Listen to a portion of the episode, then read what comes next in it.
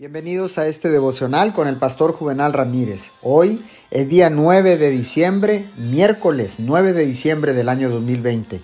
La palabra dice en el libro de los Romanos, capítulo 15, versículo 13, que el Dios de la esperanza lo llene de toda alegría y paz a ustedes que creen en Él, para que rebosen de esperanza por el poder del Espíritu Santo. La oración tiene efectos que son de amplio alcance. La oración llega a todas partes y pone su mano sobre todo. Hay una universalidad en la oración.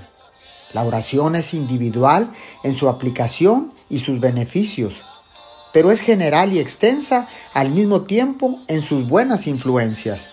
La oración bendice al hombre en cada evento de su vida, proporciona ayuda en cada emergencia y da consuelo en cada problema.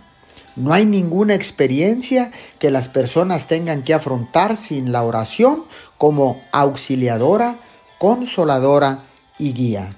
Oremos.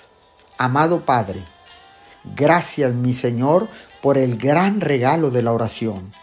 Podemos afrontar toda situación en la vida mediante nuestras oraciones. Tú nos responderás y nos consolarás en el nombre de Jesús. Amén y amén.